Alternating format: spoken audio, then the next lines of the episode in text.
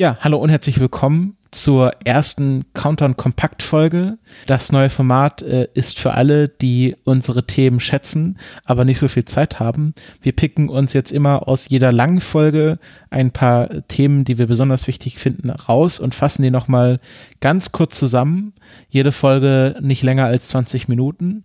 Und wenn man dann mehr davon hören will, kann man einfach per Kapitelmarke in das entsprechende Thema in der Langfolge reinschauen und vielleicht entdeckt man dann noch andere spannende Themen. Wir fangen mit dem ersten Thema an, was der Frank vorbereitet hat, nämlich der letzte Flug der Delta 2. Genau, die Delta 2 war eine der wichtigsten Raketen der NASA in den letzten Jahren. Es sind jede Menge Missionen mit der Delta 2 gestartet worden, insbesondere jede Menge Missionen, die zum Mars fliegen sollten. Also Spirit und Opportunity sind damit hingeflogen. Ähm, die unglückliche äh, Sonde Mars Polar Lander, die Nachfolgesonde Phoenix und so weiter und so weiter. Also es ist wirklich eine unendliche Zahl von ähm, NASA-Missionen gewesen. Diese Rakete hat eine unglaublich lange Geschichte. Die startete irgendwann 1958, als die Rakete noch äh, Thor-Rakete genannt wurde, später noch äh, zusätzliche Namen bekam, weil sie eine Oberstufe bekommen hat. Am Anfang war es Tor Able, Tor Able Star, Tor Aegina und dann Tor Delta.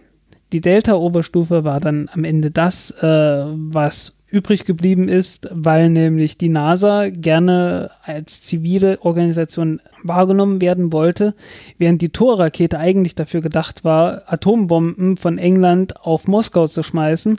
Und damit wollte die NASA natürlich nichts zu tun haben. Und so blieb es dann bei Delta-Rakete. Die Delta-Rakete wurde ab diesem Zeitpunkt immer weiter verbessert. Wirklich wie kaum eine andere Rakete, sehr flexibel. In einer unendlichen äh, Zahl von Variationen gab es die. Und ähm, die flog dann noch äh, bis zum Space Shuttle und sollte eigentlich vom Space Shuttle endgültig abgelöst werden. Aber wie wir alle wissen, hat das alles nicht geklappt. Und so gab es dann die Delta 2 Rakete, die überhaupt nichts anderes äh, als die alte Delta Rakete war. Ähm, aber man hat sie halt Delta 2 Rakete genannt, weil ähm, nach dem Space Shuttle sollte halt irgendwie was Neues kommen. Und ähm, ja, so blieb es dann bei dem alten Namen. Jetzt ist sie zum letzten Mal geflogen und äh, die Geschichte geht wirklich so lang zurück, dass äh, von dieser Tor-Rakete, die mit in verschiedenen Varianten geflogen ist, bis heute ungefähr 700 geflogen sind. Ähm, was ein, ein wahnwitziger Erfolg ist für ähm, eine Rakete, die eigentlich ziemlich unscheinbar und relativ klein ist. Ich mache weiter mit äh, einem Vorfall, der sich auf der ISS ereignet hat. Ähm, am 30. August wurde bemerkt, dass der Druck in der ISS langsam abfällt. Ähm, es war äh, kein äh, extremer Abfall. Die Astronauten wurden auch nicht aus ihrem Schlafrhythmus geweckt, aber am Morgen wurde ihnen mitgeteilt, dass sie ein Leck haben. Ähm, mit einem Ultraschalluntersuchungsgerät, das eigens für Lecksuche konzipiert wurde, haben sie es dann auch lokalisiert. Es war nicht in der ISS selber, sondern im orbitalen Modul äh, eines Soyuz-Raumschiffes, nämlich dem MS-09, mit dem Alexander Gerst auch hochgeflogen ist. Das Soyuz-Raumschiff äh, besteht aus drei Teilen, nämlich dem Instrumententeil, der ganz unten ist, dann dem äh, sozusagen äh, Crew-Teil, äh, den man auch immer in den Video, Videos vom Start sieht und von der Landung, womit die Leute auch zurückkehren und halt dem Orbitalmodul, was ganz oben ist, wo man sich auch während des Fluges ein bisschen aufhalten kann als Astronaut und wo auch die Luke 2SS sich befindet befindet und dort gab es in der Außenhülle ein kleines Leck, etwa zwei Millimeter im Durchmesser. Das wurde dann relativ schnell mit äh, einer in Epoxidharz getränkten Mullbinde verstopft von den Russen weil äh, ja, da, das Soyuz-Raumschiff gehört offiziell den Russen und die haben da auch das letzte Sagen, was sie dann bei Reparaturen machen, auch wenn die Amerikaner da anderer Meinung waren, aber so wird das jetzt halt gemacht und es hält anscheinend. Damit soll auch Alexander Gerst und äh, seine zwei Mit äh, Besatzungsmitglieder wieder zurückkehren können, weil das Orbitalmodul eh kurz vor dem Wiedereintritt abgesprengt wird und separat verglüht. Also das soll, ist auch gar nicht dafür gedacht, dass es durch die Atmosphäre durchkommt. Ähm, von dem her, äh, wenn es jetzt hält, dann hält es auch beim Rückflug. Es gibt verschiedene Vermutungen, äh, wie das Leck entstanden ist. Es gibt viele Verschwörungstheorien, die wir jetzt mal außen vor lassen. Die wahrscheinlichste Theorie ist, dass beim finalen Zusammenbau des Raumschiffes ein Arbeiter oder eine Arbeiterin vielleicht ähm, ein Loch versehentlich an eine falsche Stelle gebohrt hat, wo es eigentlich nicht hin sollte. Ähm, dann wurde das Loch mit Kleber versiegelt. Das ist ja durchaus nicht unüblich. Ähm, das Raumschiff kam ja auch durch die Vakuumtests äh, vor dem Start, dem es unterzogen wurde. Und natürlich äh, äh, verlief ja auch der Flug problemlos zur ISS hin. Dann aber, als hier Soyuz angedockt war, war der Kleber ja sehr lange Zeit dem Vakuum ausgesetzt, ist ausgetrocknet, äh, hat an Volumen verloren, ist ja wahrscheinlich spröde geworden und ist irgendwann einfach rausgefallen. Und dann war das Leck wieder offen. Und es gibt jetzt äh, auch eine Untersuchungskommission, die das nochmal genau untersuchen wird, aber das ist wahrscheinlich der wahrscheinlichste Hergang. Mittlerweile ist auch wieder der normale Alltag auf der ISS eingekehrt. Äh, weiter geht's mit SpaceX. SpaceX will ja äh, mit der Big Falcon Rocket äh, eine Mond- und Marsrakete bauen und ähm, sie haben jetzt angekündigt, dass die ersten Plätze an äh, Passagiere verkauft wurden. Äh, muss hier darauf achten, das sind keine Astronauten, sondern einfach Privatleute, die sich das für Geld gekauft haben. Der erste Passagier ist ein Japaner namens Yusaku Maezawa, 42 Jahre alt.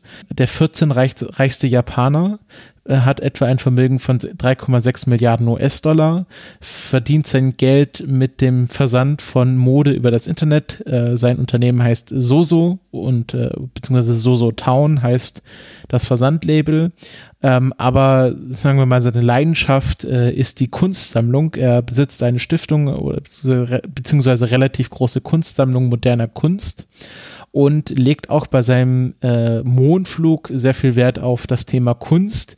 Er will sechs bis acht andere Künstler und Künstlerinnen bei seinem Flug mitnehmen, denn er hat nicht nur einen Sitz für sich gekauft, sondern gleich alle Sitze der Big Falcon Rocket, die zur Verfügung standen. Ja, will aus seinem Flug ein großes Kunstprojekt machen.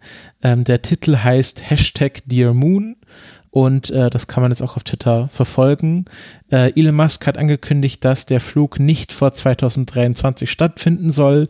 Äh, wir vermuten, dass es wahrscheinlich eher 2025, 2027 passiert, ähm, weil ja die Rakete erst nochmal vollständig entwickelt werden muss. Ähm, die Entwicklungskosten wurden von Elon zwischen 2 und 10 Milliarden US-Dollar angesetzt, also ein sehr weiter Bereich, im Schnitt wahrscheinlich 5 Milliarden US-Dollar. Ähm, es wurde nicht genannt, wie viel Maezawa davon, also für seinen Platz, beziehungsweise für alle Sitzplätze gezahlt hat. Äh, aber wir schätzen, dass er irgendwo im hohen dreistelligen Millionenbereich liegen wird.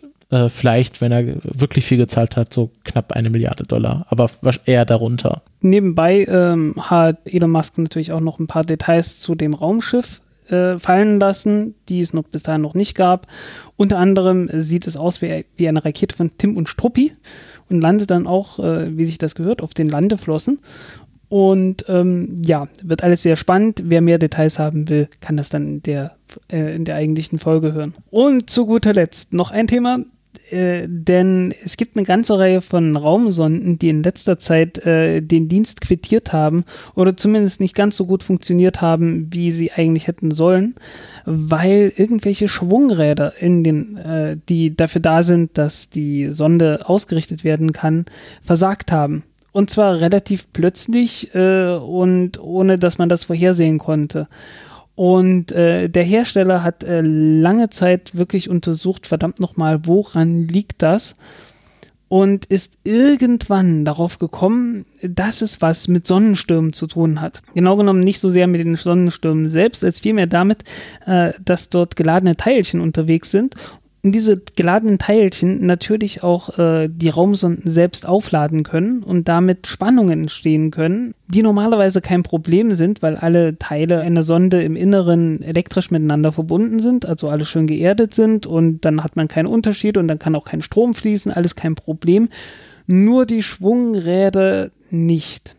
Und irgendwann ist den Ingenieuren dann aufgefallen, hey, äh, da könnte ja ein Strom fließen. Es ist sogar so, dass nicht nur ein Strom geflossen ist in diesen Schwungrädern, sondern der Strom so stark geworden ist, äh, einfach dadurch, dass es ein sehr kleiner Abstand ist, äh, dass dort ein Blitz entstanden ist. Und dieser, dieser kleine Blitz in den Schwungrädern hat dazu geführt, dass dort Teile von dem Material geschmolzen sind, dass das Ganze immer rauer geworden ist und äh, das Ganze letzten ausgefallen ist. Ähm, wirklich eine, eine kleine Fisselarbeit, die man dort geleistet hat und äh, die man auch nachlesen kann. Das Ganze ist jetzt schon ähm, etwas älter, das hat man letztes Jahr ähm, rausgefunden und inzwischen ähm, hat man das Ganze gefixt, beziehungsweise nicht wirklich gefixt. Ähm, man hat in der Zwischenzeit einfach andere Schwungräder gebaut, die keine Metallteile mehr haben oder weniger Metallteile, in denen dann kein Strom mehr fließen kann und das Problem einfach nicht mehr auftauchen kann. Das war's äh, von dieser ersten Kompaktfolge. Sind noch relativ schnell gewesen. Ich bin überrascht. Ich bin, ich bin begeistert von uns beiden. ja, unglaublich, ne? Ja. Wenn man, wenn man weiß, dass man zwei oder drei Minuten oder so, viel mehr nicht. ja. Gebt uns gerne Feedback, wie ihr dieses neue Format findet. Ob, äh, ob ihr das gut findet, ob wir irgendwie noch dran feilen können. Bestimmt können wir noch dran feilen. Ja, klar. Und ähm, vielleicht noch äh, so als äh, äh, Scharfmacher auf die Langfolge.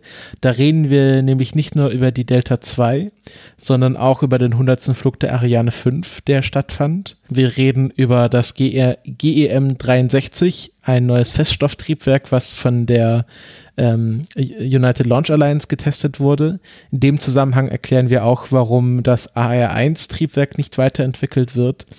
Und äh, wir geben ein Update zu Hayabusa 2 und äh, Frank hat noch mal einen kurzen Rundumschlag zur chinesischen Raumfahrt. All das findet ihr in der langen Folge. Und wir bedanken uns jetzt auch hier fürs Zuhören bei dieser kurzen Folge. Auch wenn ihr inhaltliche Kommentare und Feedback habt, reicht die gerne an, an uns weiter. Und wir hören uns beim nächsten Mal. Tschüss. Tschüss.